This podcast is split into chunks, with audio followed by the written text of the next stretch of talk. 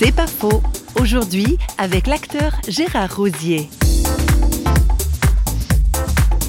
Pour ce qui est des guérisons, des signes, des miracles qui sont racontés dans la Bible, j'en fais toujours une lecture spirituelle, une guérison morale, une guérison d'un état intérieur. Par exemple, vous imaginez ce qu'on ressent quand on entend ce mot lépreux. Alors, il y a encore des lépreux, notamment en Inde, j'en ai vu.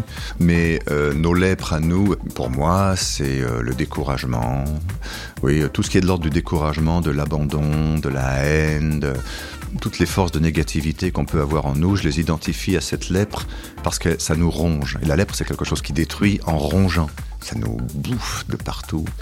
Et là, euh, parfois, il se passe quelque chose euh, qui fait que tout bascule. C'est pas faux, vous a été proposé par Parole.fm.